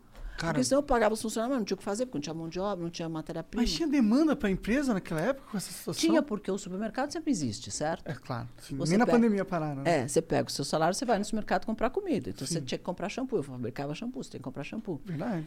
Aí, como eu, eu na época não entendia muito de, de financeiro, nunca foi muito bom, uma dentista que não sabe fazer a conta, eu aplicava todo o dinheiro que eu tinha na época da, da hiperinflação em estoque de matéria-prima. Olha que louco. E eu tinha muita matéria-prima em estoque. E eu, então eu tinha matéria-prima para fazer produto. Isso era Então eu eu fabriquei tinha. produtos, e aí eu vendia nos mercados, que na época as multinacionais estavam todas bloqueadas, não conseguiam fa- fabricar nada, travou geral. E eu chegava nos mercados e falava, vocês querem shampoo? Eu tenho. E o cara falava, ai, graças a Deus apareceu um fornecedor de shampoo, porque parou um monte de gente de fabricar. Entendi. Porque deu um nó geral na economia geral, assim, pior que essa coisa da pandemia. Aí eu chegava no supermercado e oferecia o meu shampoo e os caras compravam. Então você chegava no supermercado, parecia que eu era líder de mercado. Você só via, só via assim, fitoervas gigantes assim na gôndola. E as pessoas experimentavam, começaram a usar. O produto realmente era bom, porque era natural e tal. Caralho, a malice que vem pro bem, né? Sempre a gente tem uma boa história para contar de uma crise. né? pode, ter, pode ter certeza que muita gente tem história boa para contar da pandemia. Sim, né? mas a, a nossa história foi boa. Foi, Tá foi uma história boa. Todo mundo, ó, pode fazer essa pergunta aqui no seu podcast. Se você fala, você tem uma história boa para contar da pandemia? Todo mundo vai ter uma história boa para contar. Porque a gente aprende, né, a fazer algumas coisas, aprende algumas coisas, observa uns- umas oportunidades, aprende a fazer coisas diferentes. É meio que uma vida funciona, né? Você não É, precisa de dificuldade. Você aprende. Deus não fez isso por acaso, não. Mas, naquele momento, aconteceu isso, né? É, virou uma, uma experimentação de marca tremenda. Para mim, foi uma oportunidade de negócio. Eu cresci muito naquela época e depois que as outras marcas começaram a entrar, eu já tinha meu mercado ali. Já tinha apresentado ao gr- o grande público a, a fitoervas. E aí cresceu bastante nessa época. Que A interessante, olha lá. empresa cresceu. Da. Foi, foi assim, eu fui des- desbloqueando meu dinheiro como se fosse para o meu salário, pondo dinheiro no giro da empresa, a empresa andou. Maneiro, cara. A maioria das pessoas teria só. Ai, deixa pra lá, cara. Deixa pra lá. Tem gente que se e mataria. uma. uma... É, e tem gente que se mata. É. É. Uma coisa que eu tava, tava esperando pra te perguntar era o que que você fazia com a grana na, na hiperinflação. Que assim, você mudava o preço do teu shampoo porque o dinheiro valia menos durante o mesmo dia. Então o que tu fazia era pegar o dinheiro e comprar. É o que eu Matéria-prima. fazia. Eu não mandava ir correndo no supermercado Aham. comprar, porque o produto, se, se era o jeito de você comprar mais barato. Porque se você fosse comprar daqui um dia, era 20% a mais, no outro dia era 20% a mais, no outro dia era 20% a mais. Então você tinha que comprar rápido qualquer coisa. E o que, que eu fazia? Comprar matéria-prima, embalagem. E falar, bom, o que, que eu vendo? Não é shampoo? Esse não é meu dinheiro. Então eu vou ter que fabricar mais dinheiro. O que, que eu faço com o dinheiro que não vale nada? Compro estoque. E fui comprando estoque de matéria-prima. E aí o dinheiro ficava nisso. E muita gente, na época da. E as multinacionais faziam isso, investiam aplicando no que eles chamam de overnight, que era uma coisa que rendia né, o dinheiro. Era como se fosse uma aplicação financeira que rendia todos os dias, toda noite. Então, você aplicando no overnight e ganhando dinheiro na, na, no- com dinheiro mesmo, dinheiro Na bolsa de dinheiro. valores. E eu não, eu aplicava em matéria-prima, porque aquele negócio era muito complicado, esse negócio de overnight virava, mudava, a taxa mudava, a inflação mudava, e mudava o negócio. Eu falei, meu Deus, tô perdendo dinheiro. Eu falei, quer saber? O meu dinheiro é fazer shampoo, que eu sei fazer isso, isso que eu ganho dinheiro. Então eu vou compre- comprar matéria-prima tanto de embalagem. Então, quando aconteceu esse bloqueio, que ninguém tinha estoque, eu tinha. E foi assim que eu Muito acertei, estava na ponta certa, na hora certa. Às vezes Que acontece. hora. É, Às, vezes... acontece, a gente acerta. É. Às vezes a gente acerta. Às vezes tem um golpezinho de sorte aí que É. ajuda também. Ah, ou não, né? Eu falo que, que eu tenho muita sorte na vida, mas que a sorte sempre me achou trabalhando, né? Ah, sim. É. Sim. Você tem que estar lá esperto, que aí acontece a sorte. Não adianta tu ficar em casa de bobeirão lá, só esperando ver se vai dar alguma coisa, que não vai, tá? É. Não adianta ficar pedindo a Deus e não fazer nada, né? Sim. Deus Pô, mas- ajuda, Mas né? muito legal. Eu sempre quis saber de alguém que era empres- empresária no- naquela época, porque é uma das épocas que todo mundo fala, nossa, na época de inflação era horrível. Mas eu não vivi realmente, era uma... nem sei quantos anos eu tinha. Então, eu, é, é legal ver. E, e- e você tinha 800 funcionários, tá ligado? Era uma grande empresa. Você tava nascendo nessa época aí. Sim. E o meu pai ele tinha, tipo, uma pequena empresa, era ele e um outro funcionário, uma empresa de TI, tá ligado? Então, uma grande empresa saber que. Mano, imagina você pagar a folha É. seus funcionários. Das quantas conversas você não deve ter tido com a tua equipe, a coordenador, a coordenação. E aí em 94, quando veio o plano real lá, isso como é que foi pro mercado, pra, pra é, daí o dólar virou um para um, né? Aham. E, e aí foi uma época boa, porque quando. Imagina ser dólar um para um. Então, Parece época- bom. É. Foi muito bom, assim. Porque aí você compra insumo mais barato, a gente depende de muita coisa importada, então é legal. Aí depois veio a época do, do Lula, que aí as pessoas se apavoraram que o Lula ia entrar e o dólar foi parar em 4 reais. Aham. Então foi uma época bastante difícil, porque o real não valia nada. Então a gente vai vivendo esses altos e baixos do Brasil. Tamo nessa, é, hoje e a gente baixo tá no. até hoje, é, né? tá no É. baixo, né? O dólar tá o quê? 5,30? 5 e Cinco, 30. é. Mais ou menos, é. Tá parecendo que tá só nos baixos ultimamente, né? Cadê os altos? As pessoas vão ter que se unir, porque se elas não se unirem, a gente vai apanhar muito. Porque é um tiro no pé 24 horas É, por dia. todo dia. Pois é, né? A gente tá meio que no mesmo barco afundando, né? É, não, Lentamente. e parece que eu dou tiro no teu pé, você dá no meu, eu dou no meu mesmo, aí você dá no seu próprio. E assim, sem mundo querer. sofrendo, assim né? Ô, Cris, como, Não mas pegando como é que é, Ah. como é que é o teu, o teu dia hoje em dia? Que que, como é que é? Porque assim, agora você não você ainda tá de frente de todas essas empresas, a, a, a decisão assim, Ela tem sócias, né? São É, as sócias então. É, eu tenho umas empresas que eu tenho minhas sócias que tocam, é, mas eu sou bastante ativa, assim. Eu gosto, assim, de tocar. tu curte essa vida Eu de curto a tocar vida, a é. empresa, Eu curto, empreender mesmo. É.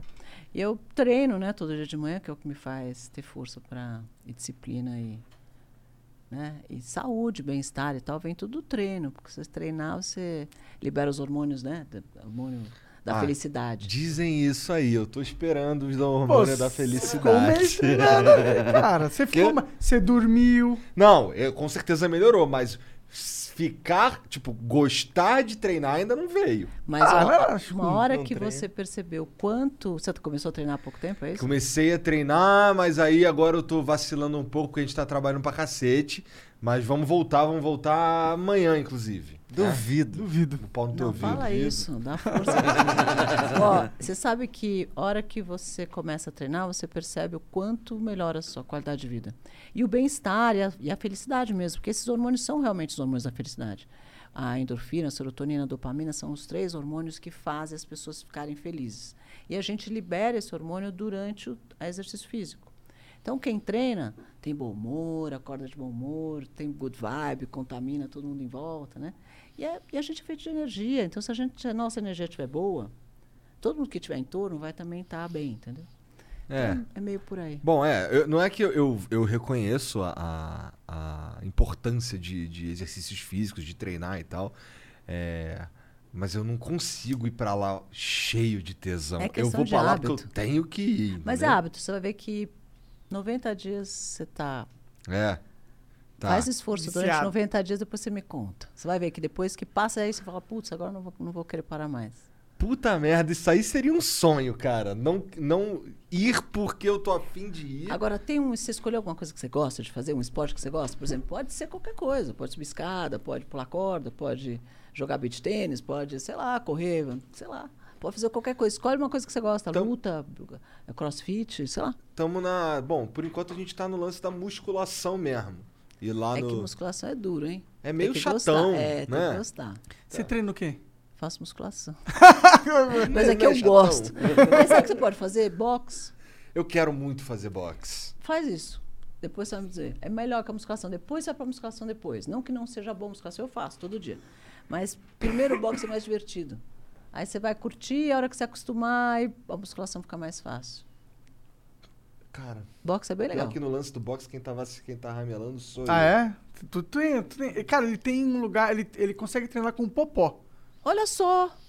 Que tá oportunidade vacilando. maravilhosa. Você vai se divertir horrores. Porra, tu treinaria com popó? é, vou ter isso, né? Nem fudendo, cara. O cara vai me dar um boxe, eu vou cair fedendo na hora. Você vai apanhar só um pouquinho. Só um pouquinho. Só um pouquinho. É, Cara, ah, o apelido do cara é Mão de Pedra. O cara é super campeão do mundo. Não, Não, quero ele- treinar com ele, tá ele, maluco? Ele é o popó, né? Então, Então, tá- mas ele, ele vai treinar com você com o maior prazer, ele vai adorar, você vai se divertir horrores. Vai Garanto. amaciar bem aí a carne. É, vai me bater pra cacete, isso sim. Puta merda, popó. E novas empresas? Tem, tá pensando em criar alguma? Não, agora nós estamos fazendo um curso maravilhoso, que começa agora dia 9 de agosto. É um curso de empreendedorismo que faz parte da minha plataforma Empreender Liberta. Porque para você poder empreender, você tem que conhecer empreendedorismo.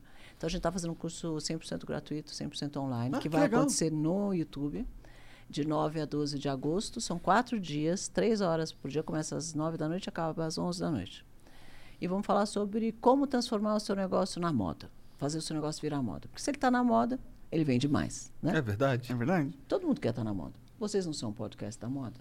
Então, É bonzão podcast tá da- na moda. É. é muito bom estar na moda. Dinheiro. todo mundo quer ser o tênis da moda, É. o iFood da moda, né? É. Todo mundo quer estar na moda. E, e, é- e se você estiver na moda, você vende mais. Então a gente vai ensinar as pessoas a fazerem, fazerem o negócio delas ficar na moda e vender mais. E aí, é, é ao vivo? É ao vivo, no Entendi. YouTube. Ah, legal. Qual que é o nome do canal mesmo?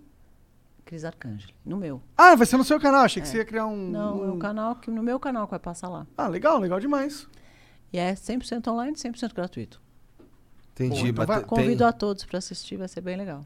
Começa Não dia tem- 9 às 9 da noite. não tem um, um público específico, que, por exemplo, você falou que você. Empreendedores que querem Tá. empreender. Ou você quer começar um negócio, não sabe como e não sabe o que fazer para começar certo, já já virar moda rápido e fazer o negócio dar certo e não morrer, né? Antes dos quatro anos.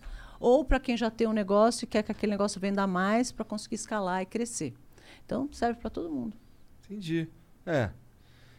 Eu faria se eu fosse você Eu aí também, em não casa, perca, hein? vai lá Uma no marca canal de da Cris. graça, pá. Sim. De Né? graça, meu. Pô, Pô. cara, pelo... cara, então, tem algumas coisas que a gente não pode deixar Puxa. passar. Ah, Que é quando tem alguém de sucesso querendo, porra, te ajudar, de certa forma. Você Certo? sabe que eu estava outro dia assistindo a Olimpíada e vi o Medina, né? Sair da água. Aquele cara é o campeão dos campeões do mundo, né? Maravilhoso você assistir É. ele. Eu adoro o surf, fiquei assistindo.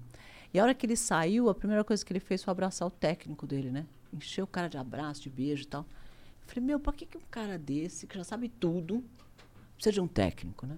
Você pensa, todo grande atleta precisa de um técnico. Então eu falei, tá vendo? Todo mundo precisa de um técnico. Então se você está empreendendo e não sabe como, você vai precisar de alguém que te dizer, olha, faz assim, faz assim, faz assim, que vai economizar erro, vai encurtar o teu caminho, vai encurtar o teu tempo para fazer melhor. Então às vezes um cara olha de fora e fala, pô, você faz a curva mais para a direita, Medina, que vai dar mais certo. Verdade. né? Então, às vezes, o cara fala para você, faz assim que vai, ficar, vai funcionar melhor.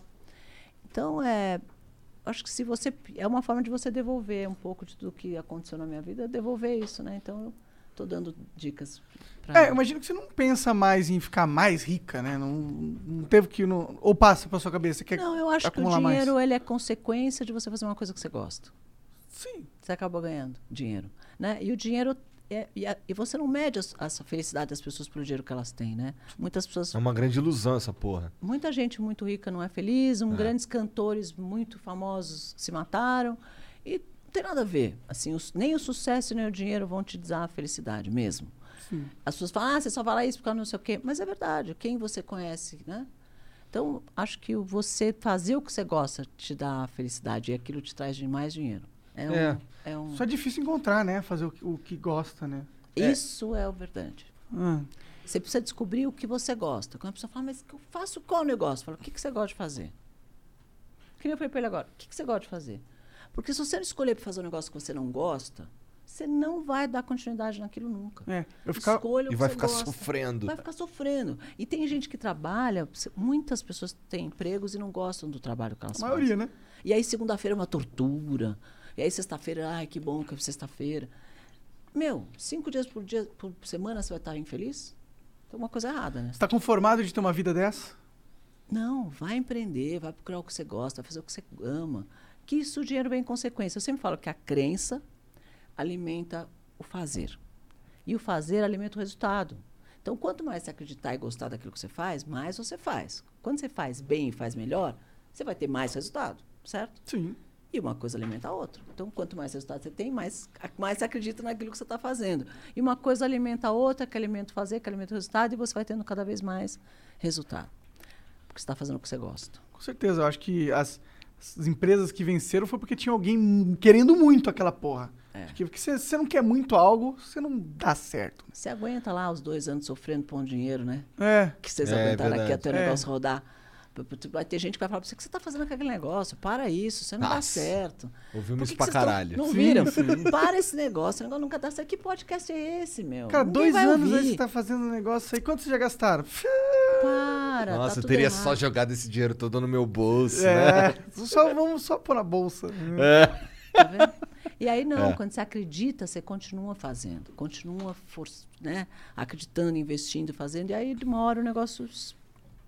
Aí o cara fala, nossa, mas que sorte que você teve. Aí você fala, Ah. que raiva. Sorte teu cu. sorte, né? Então, eu me dediquei dois anos. Vem, É, cara, com vem certeza. fazer pra ver se é sorte, né? Total. Cris, é, você falou que lá no, na época, lá 90, 90 e pouco, você tinha 800 funcionários, né? É.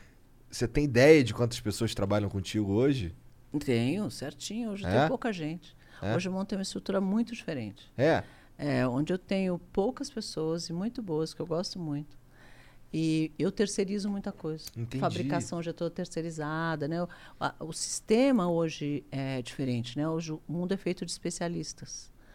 E cada vez mais, né? Então você Empresas uma- mais nichadas, você quer dizer? é, você vai contratar o serviço que você precisa de especialistas que fazem isso. Então, um é fabricação de embalagem, outro é fabricação de rótulo, outro é fabricação, sei lá, de produto, outro é, sei lá, é design, outro sei o que. Você vai contratando pessoas especialistas nas suas áreas. Fazer isso é mais eficiente e mais barato?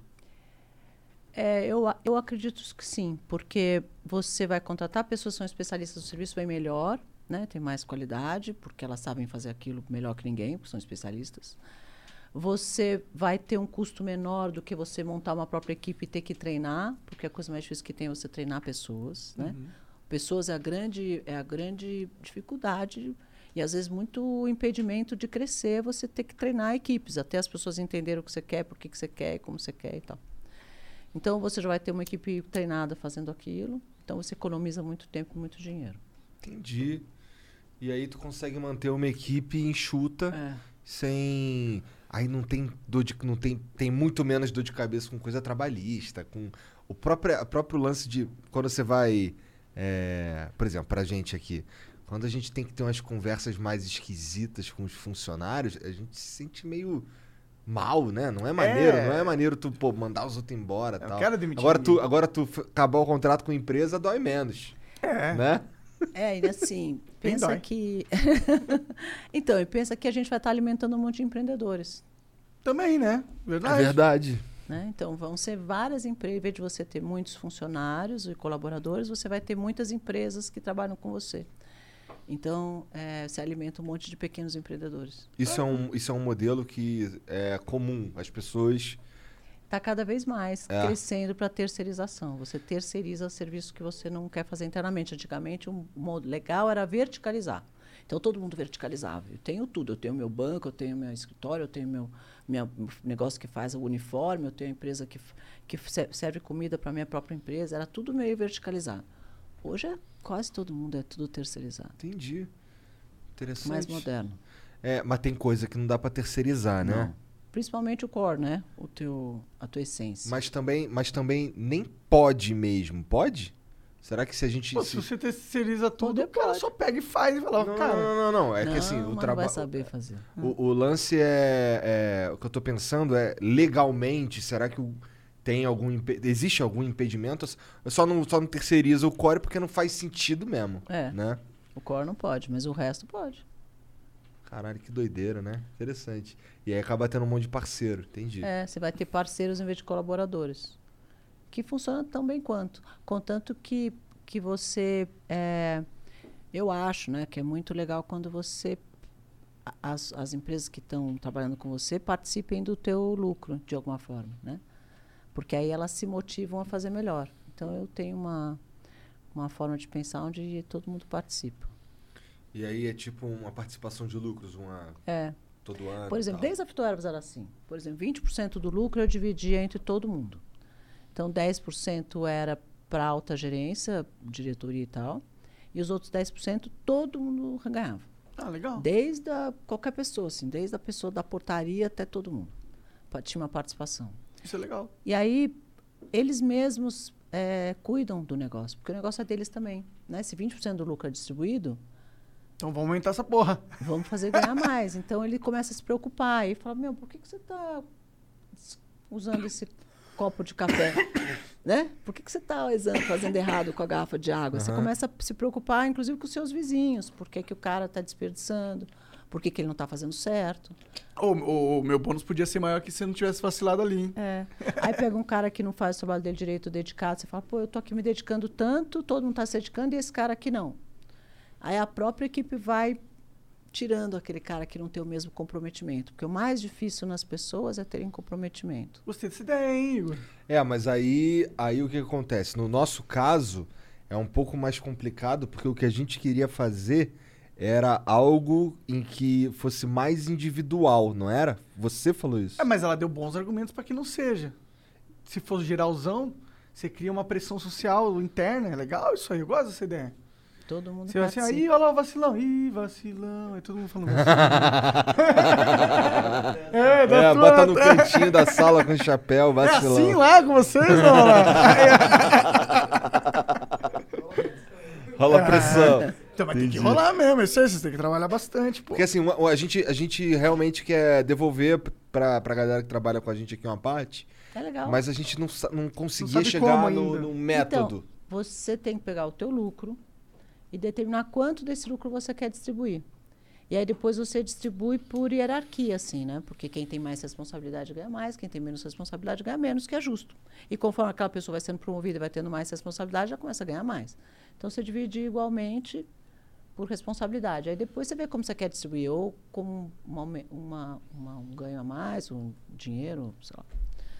Mas é um Isso não acaba virando um vício do cara? Tipo, você, você distribuir uma vez por ano. É. Ah, tá.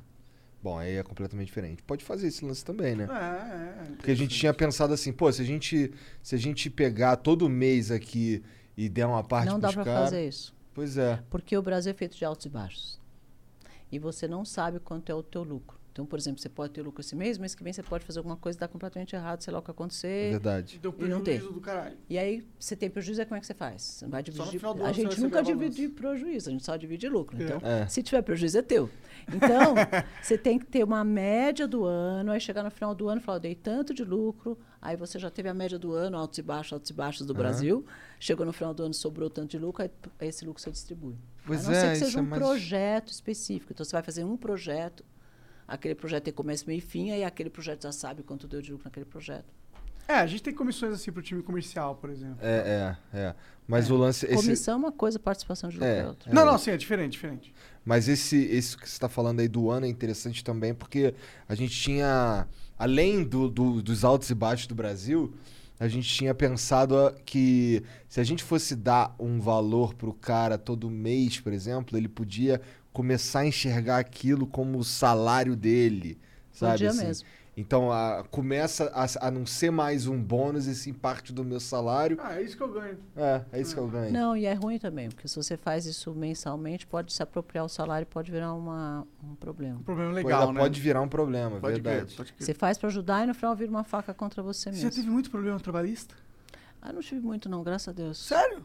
É. Ah, fico surpreso, porque imagino que, porra. Não, é no que Brasil? você tem que tomar muito cuidado com essas leis. É assim, é 350 mil leis, né? Que, que você tem que, que muda toda hora também. Sim. E aí precisa tomar um pouco de cuidado. Mas depende muito também das pessoas, né? Tem gente que vai procurar motivo de qualquer jeito. É, não Né, tem como evitar. Já problema. aconteceu, imagino. Já. E é de boa? Tem cada gente, tem cada louco, que tem cada doido. Aí não, tem, aí não tem o que fazer. Aí tem em todo lugar, aí não tem o que fazer. Pode crer. Mas tá Vamos- vivo aí, tá bom, tá tranquilo, né? Ah, faz parte da vida. Vamos ler umas mensagens, ver o que que os caras mandam pra gente aqui. Bora? Vamos ou não vamos? Bom, eu acho que sim, já que Tá você bom. tá me intimando assim. Não tô te jeito. mando, tô Vamos ou não vamos? Deixa eu ver que eu também tenho mensagens aqui. É. Os caras mandam pra gente aqui coisa pra gente. Tem um vídeo? Põe um acredito. aí na tela então, gente. Gianzão. Duvido tu pôr um vídeo na tela, você não tem coragem. Do pai do Monark. Porra, meu pai tá. Teu pai curtiu esse lance, Curtiu, né? curtiu aparecer.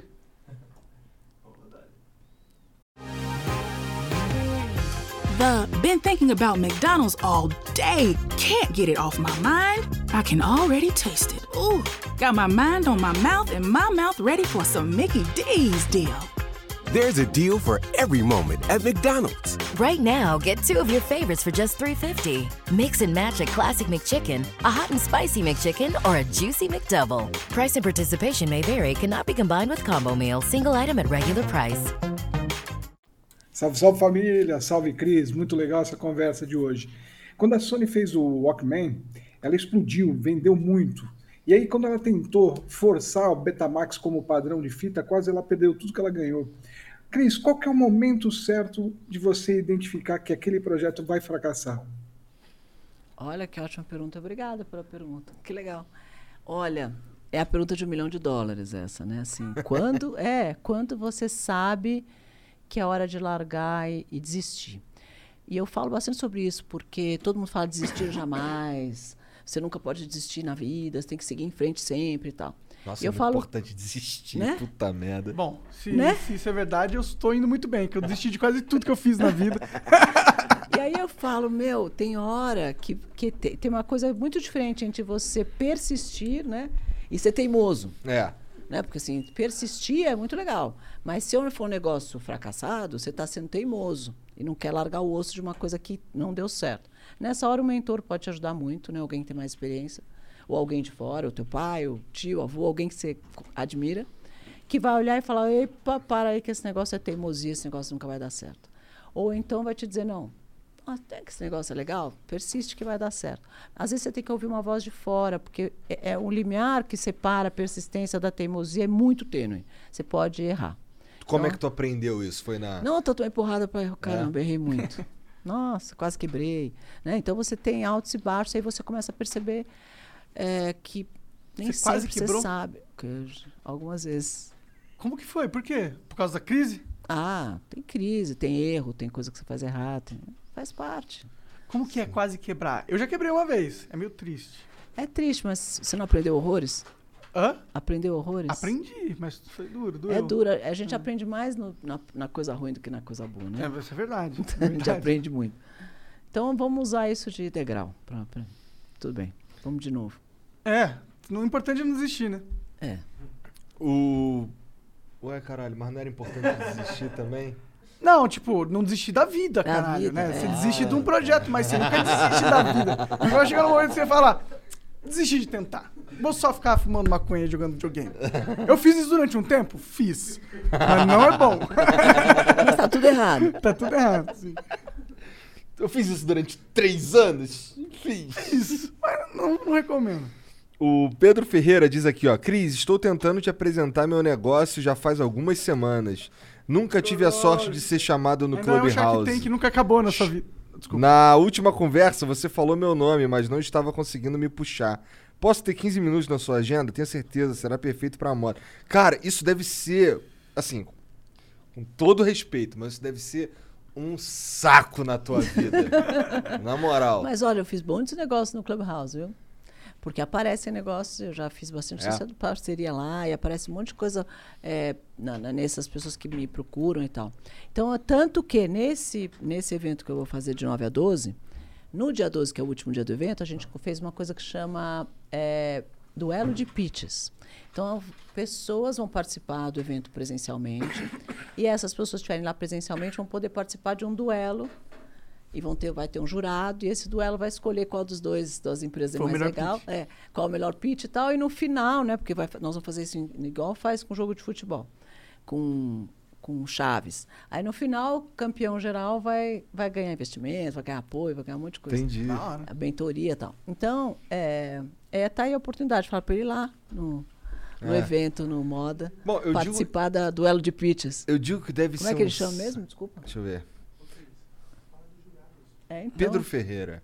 Pedro Ferreira. Aí, É. eu vou até. eu tô- meus universitários estão me falando aqui para falar dos jurados. Nós vamos ter o Leonardo Castelo, que é um dos maiores franqueadores do Brasil. Ah, não é possível que veio nossa comida árabe. Pior É que chegou? Sério, amigo? Olha aí. Que maravilhoso. É, iFood, obrigada. Aí, é, o Leonardo Castelo, vai ter o, o- o João Kepler, que é da Bolsa Nova, que é uma investidora de anjo, investidora anjo, e vai ter um gringo, que chama Dirk, que cria, foi o criador daquele Hyperloop. Da, Dirk Arborhorn, é um, é ale- Aham. é um alemão. Ah, e o Hyperloop é aquele tubo. É um túnel, né? É um tubo e, aquele, e, o, e o trem anda dentro do tubo. Tô ligado. É o Elon funda- Musk é sócio dele, eu é, acho. E esse, esse cara, ele foi o que criou esse. É fundador e CEO desse negócio. E vai ser um dos, dos jurados também desse Ah, nosso, é? Que da hora. desse Caralho. nosso pitch. Vai ser bem legal. Ô, tá aí o Precisa contato assistir. com o Elon Musk, hein? Você precisa assistir o verdade. programa, hein? Vai ser legal. Vou assistir, demorou. Onde que vai passar? No canal Cris? Da Cris? No meu canal. No seu canal. Eu vou lá apresentar um projeto. Vai lá. Vai lá apresentar. O que, nós ganhamos Então, aqui? Cris, tem tem uns 15 mensagem aqui, ó.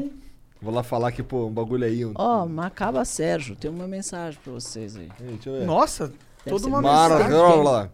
Que alegria! Ih, caralho. É uma Salve, carta. hein? Caralho, todo. Imagina, vocês compraram não. de um lugar que estão muito agradecidos Os ca- Não, os comprado. caras são muito árabe. Entendeu? Tá escrito em árabe? Mas o que, que Não, tem, tem, umas paradas escrito meio Isso árabe aqui é aí. só meu, isso aqui? Não, isso daí é pra gente, pô. Pra gente? Aquilo ali deve ser Uma umas caftas, pá. abençoada, repete amor e pai. Olha que legal. É. Aí, Ah, kibe, pô. Kibe. Maravilhoso, ganhamos um kibe pelo nosso Líbano. Mas vem cá, você trouxe um garfo só? All right, we're here with Nina, who is hosting a little Tuesday get together. And she has gone all out. Yep, she's done the fancy charcuterie thing. Look at those solid maple serving boards. So classy. And those gold rim side plates? Gorgeous. Oh, you're absolutely right. And she got it all at Marshall's for way less. Even the cheese? No, not the cheese, but that to die for sequin top. Marshall's? Yep, Marshall's. Fabulous brands. Feel good prices at, Marshall's. Tá chapado, cara? Mas quem precisa de garfo? É tipo, eu trouxe um prato. Quem precisa de garfo? É. Qual que é o problema de trazer... É e kibe. Olha, ó. Tá, como que eu vou comer o kibe cru? Com garfo. E como que eu vou pegar aquele kibe? Assim, Com ó. a, com a mão, porra. Maravilhoso. Então só uma pessoa pode comer kibe cru. Nossa, ganhei, tá ótimo. É. Muito bom. Ô, Jean, tem um outro vídeo aí da UOL. Bota aí. Vamos ver. Bom, eu vou comer o kibe cru então, tá, galera? Come aí, cara. Já que vocês só trouxe. Só ganhei esse sapato. É, a gente...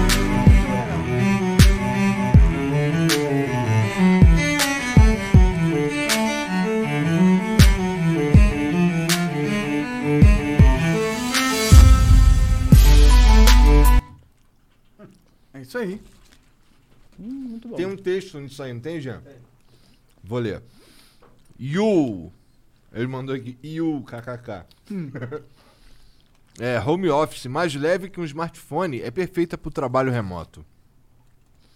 Feito de PET reciclada, algodão e, algodão e lã merino. Que vem da Itália, Monark. Ah, boa.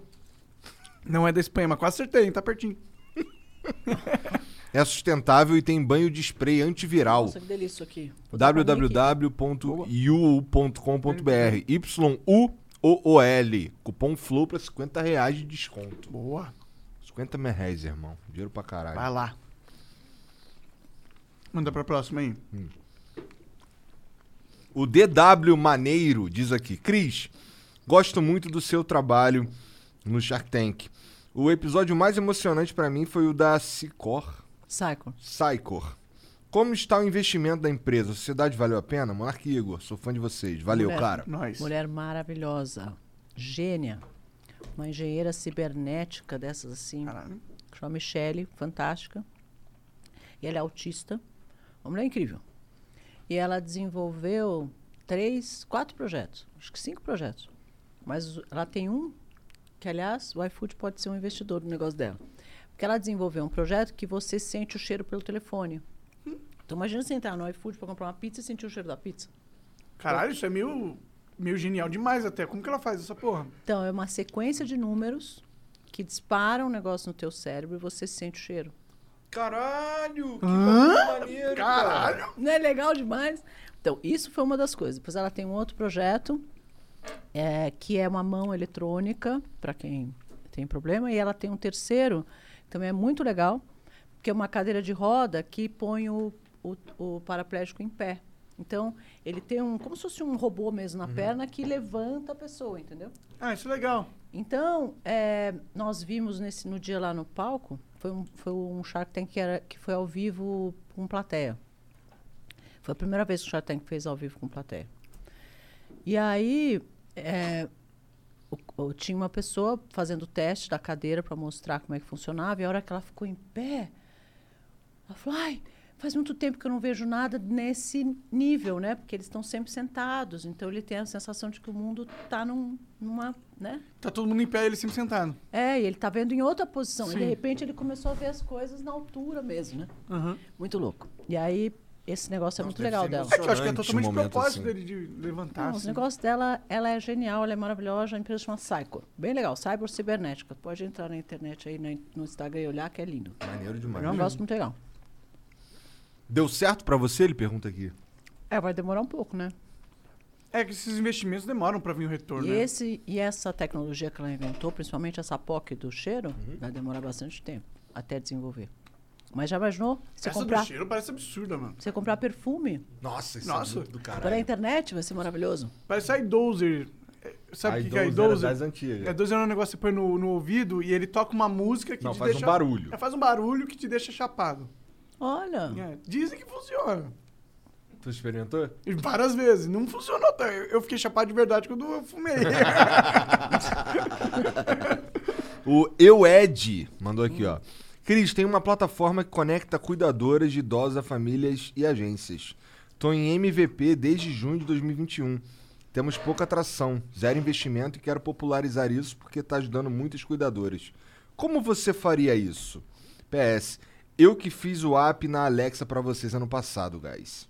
Ah, Valeu, valeu, cara, cara. valeu, Ed. é um Uber de cuidadores? É uma plataforma que conecta cuidadores de idosos a famílias e agências. Um Uber de cuidadores. é, é total isso. É um Uber de cuidadores. É, essa, esse tipo de plataforma tipo Uber é, tá muito, muito é, popular. Assim. Muita gente está fazendo para várias coisas. Para cozinheiro, para goleiro. Teve um lá de goleiro no Shark Tank. Para goleiro, para cozinheiro, para para casa, para tudo. Né? É uma forma de você compartilhar. E, e é legal, mas é, é difícil porque você precisa fazer muita publicidade para conseguir captar os cuidadores, captar as agências e captar as pessoas que precisam. Você precisa avisar que aquilo existe, né? E você só consegue escalar quando tiver muita gente fazendo essa troca, porque você ganha uma taxa pequenininha nessa transação. Então você tem que fazer um volume muito grande. Então demora bastante para fazer dinheiro, tanto que o Uber não ganha dinheiro até hoje. É difícil. Caralho, os caras revolucionaram tudo e não ganham dinheiro até hoje. É, e é o maior, né? Então ninguém É ganha o maior dinheiro com isso de todos. aplicativo. Muito pouca gente. Aplicativo demora muito para dar dinheiro, né? Quase todos são O deficitários. iFood são deve dar muito- dinheiro pra caralho. Deve, porque a taxa é bem legal. Os caras sabem fazer, fazem muito bem. O Acriano diz aqui, ó. O que foi, cara? Salve, salve família. Cris, você investe no futebol? Acho que você devia comprar o Vasco. Seria um bom investimento porque tem um cara chamado Messi que tá desempregado no momento. Aí você aproveita e contrata ele pra jogar no Vasco que vai ser sucesso. Ainda bem que não vai acontecer, né? Ainda bem que eu não entendo nada de futebol, amigo. Bom, nisso eu tô Nesse-. Isso aí eu tô fora, não entendo nada não. O David Paula diz aqui, ó, salve, salve família. Cris, sou viciado em estudar a carreira de grandes cases de sucesso e você é um deles. No podcast do Joel J, você citou três elementos essenciais para uma empresa: margem, escala e inovação. Qual outro elemento você acredita ser essencial hoje em dia? Equipe. Equipe. Caralho, essa daí foi na lata, Na irmão. lata. Tava na ponta da língua essa, cara. É. Gostei. Mas é real. Legal. Vamos pra outra aqui. O Eu Rafael mandou aqui, ó. Salve, salve. Cris, o que você acha da publicidade em podcasts e canais de streaming? Já anunciou? Parece que é um mercado super engajador que gera muito lead e conversão. O que você acha? Acho incrível. Eu vou Ó, dizer não que fui eu eu que não. mandei, hein? Não. Olha, mas o Eu pior tava pensando que foi alguém de nós que mandou. Eu acho incrível porque marketing é isso, né? Você falar a mesma coisa de várias formas. E essa é uma forma nova e que realmente tem muita audiência. Então, maravilhoso. Eu nunca testei, vou testar. Vou fazer um pouco de publicidade aqui trazendo meus produtos. Pô, aí, aí sim. Vamos ver. Caralho. Com esses pateta aqui, vai fazer mesmo? Porra, tu tá de sacanagem, né, Eu não posso zoar você, né? Puta é merda. verdade, verdade. Os dois brigam o dia inteiro, né? Fala sério. Faz. Deixa eu chamar um. Agora ele vai fazer boxe, tu vai ter que tomar Vou te cuidado. meter ele a porrada, Ih, rapaz. fudeu. Mas tem que tomar cuidado, hein? O, ah, a Raíza Bresolim mandou aqui, ó. Oi, Cris. Tem uma startup de tecnologia que tem um produto que agregará muito a Bivolt, especialmente para marketing promocional.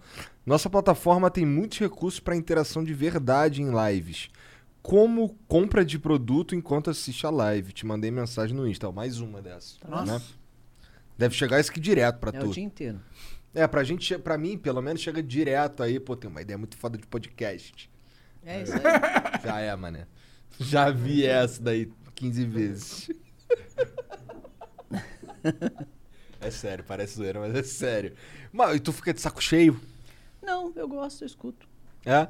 Vai eu que- respondo pra todo boa ali, mundo. né? Não, e depois assim, eu falo, a partir do ponto que você se, né, tá, tá na mídia social, né, você tem que responder, porque senão vai deixar as pessoas no vácuo. Eu faço então isso. eu res- você deixa, faz, Uhum, eu não. Completamente, não respondo ninguém. Eu mas o Monark é um cuzão máximo, né? Não, isso é verdade. Não, assim, acho uma, é uma, sei lá, um Eles respeito. confirmam, eles um respeito. um respeito pelos caras, então eu respondo sempre. Entendi. Tá. Cris, obrigado demais pelo papo. Obrigado, eu adorei meu árabe, viu? Obrigado. Ah, aí sim, que bom, que bom. Gostei do papo, parabéns pelo programa, muito Qual, legal. qual que, qual que são as suas redes sociais pra galera aí te seguir? É tudo arroba Cris Arcangeli. Tá assim no Twitter, no, no YouTube, no Instagram, no, no Facebook, qualquer Facinho. lugar. Tá, arroba Cris Arcangeli, é só procurar que vai me achar lá. Eu respondo todo mundo, então. Vou ganhar um, mon- vou ganhar um monte de amigos Diferente do Monark. Aí, ó. Então, Quando ó, vocês mandarem mensagem pra ele não responder, vocês mandam pra mim que eu respondo. Boa. Isso. Nossa, mas você... Nossa, tu não sabe o que, que tu arrumou. É. Os meus caras não vão te mandar ideia de, de empresa, não. Essa é outra coisa. Mas obrigado, Cris. Ah, olha lá, tem Ah, um olha aí, emblema de um hoje, emblema esqueceu aí, de ó. falar. É verdade. Ah, maneiraço. Olha o tubarão. É. É, se você quiser resgatar esse emblema, é no nosso site, flowpodcast.com.br barra resgatar. É, essa conta não fecha. Ah, Esse então, é, o é, meu, meu jargão. Sim. E que virou assim, essa conta não fecha, essa conta fecha, né? Então, eu usava muito isso lá. Da hora. E essa é uma frase que Faz tudo Serve pra sentido. tudo. Sim, É. sim. Sabe, assim, aquele namorado tá te tratando mal. Pô, essa conta não Não fecha. fecha. Então vai lá, é, resgata só nas próximas 24 horas, depois nunca mais. Obrigado, Cris, demais. Obrigado pelo papo aí. Obrigado. Foi foda. obrigado pelo carinho de vocês todos aí em casa. Obrigado, obrigada. Valeu. Obrigado, parabéns pela audiência. Tchau, galera. Tchau, tchau. Tchau, Beijo. tchau, até. Almost 90% of women have cellulite. And guess what? It's not their fault. We don't choose cellulite, but we can choose a different way to treat it. Meet Quo, collagenase Clostridium histolyticum, AAES, the first and only FDA approved prescription injectable for moderate to severe cellulite in the buttocks of adult women. This non surgical treatment is injected by an aesthetic specialist in 10 minutes or less. Individual results may vary. Do not receive if you are allergic to any collagenase or ingredients in Quo or have an infection at the treatment site. May cause serious side effects, allergic reactions, including anaphylaxis, and injection site bruising. Seek medical help right away for any signs of allergic hypersensitivity. Tell your doctor about all your medical conditions if you have a bleeding condition or take medicine that prevents clotting. Most common side effects include bruising, pain, hardness, itching, redness, discoloration, swelling, and warmth at the injection site. Ask your doctor about all possible side effects and for product information. If you're ready to get to the bottom of your cellulite, learn more and find a specialist at quo.com.